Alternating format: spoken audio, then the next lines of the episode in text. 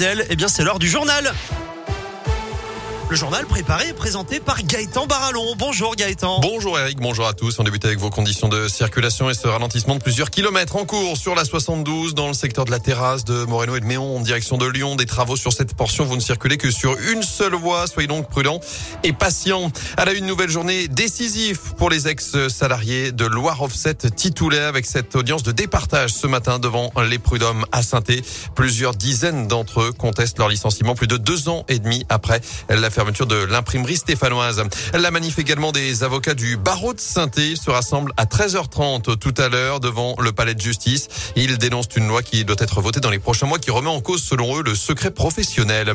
Dans l'actu également, sortez masqué depuis ce matin, la préfète de la Loire a remis en place l'obligation du port du masque en extérieur dans certains cas, conséquence de la reprise de l'épidémie de Covid puisque le taux d'incidence vient de dépasser la barre des 100 cas pour 100 000 habitants dans le département. Le masque est donc de nouveau exigé dès ce matin au moins jusqu'au 7 décembre dans plusieurs lieux qui ne sont pas soumis au pass sanitaire. Les marchés, les brocantes, les rassemblements sur la voie publique, les files d'attente en extérieur, les abribus, les arrêts de tram, aux abords également des centres commerciaux, des établissements scolaires ou encore des lieux de culte. Les autorités qui appellent également à la vaccination, selon la préfecture, 44 000 Ligériens de plus de 12 ans n'ont pas encore reçu de dose de vaccin anti-Covid. Par ailleurs, le nouveau centre de vaccination a ouvert ses portes ce matin à Vals, près le Puy. Il est installé zone de Chirel dans l'ancien magasin Les Quatre Murs, après celui installé pendant plusieurs mois au Stade Massot. En foot, un match sans enjeu pour les Bleus. L'équipe de France déjà qualifiée pour la prochaine Coupe du Monde au Qatar se déplace à Helsinki ce soir pour défier la Finlande à 20h45. Des Finlandais qui veulent décrocher leur ticket pour les barrages du Mondial. Une place en huitième de finale de la Coupe de France de basket. C'est l'enjeu ce soir à Paris pour la Chorale de Rouen. Coup d'envoi à 20h. Enfin, vous avez entendu leur titre l'an dernier en pleine crise sanitaire.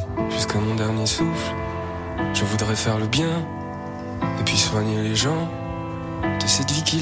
cette pub intermarché, sont les deux frères du groupe Terre Noire qui l'ont composé interprété, Théo et Raphaël Herrerias qui seront de retour chez eux ce samedi avec un concert au fil à saint concert à la maison pour les deux enfants de Terre Noire qui ont vu leur carrière décoller ces derniers mois. Raphaël revient d'ailleurs sur ce coup de projecteur énorme pour le groupe.